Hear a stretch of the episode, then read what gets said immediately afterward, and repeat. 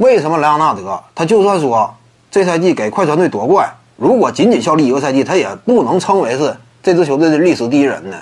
道理和之前为猛龙队效力类似，猛龙队史第一人毫无疑问凯尔洛瑞，目前这个位置越坐越稳了，他基本上瞅这个趋势，应该会在猛龙队退役。猛龙队对待他呀，也是以球队第一功勋，甚至呢，某种程度上与猛龙队文化之间。形成了一种符号化的关联，那位置就不可动摇了。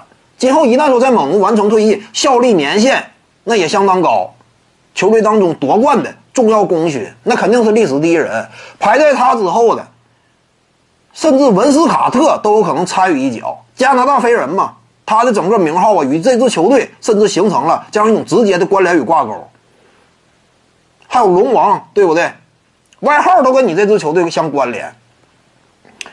效力年限长，率领球队呢，在曾经啊那个相对艰苦的时代，那个球队啊草创初期做出了一定的自己的贡献。所以呢，这一批球员呢，他们历史地位都不见得比莱昂纳德低，对不对？你仅仅效力一年就不行。你比如说莱昂纳德在快船呢，仅仅效力一年的话，你位置不见得就一定比保罗高，对不对？因为啥呢？有时候球队啊，对于球队来说，苦劳。这玩意儿也挺关键，而且呢，你要是仅仅效力一年的话，他把你树立为队史第一人的话，影响太坏。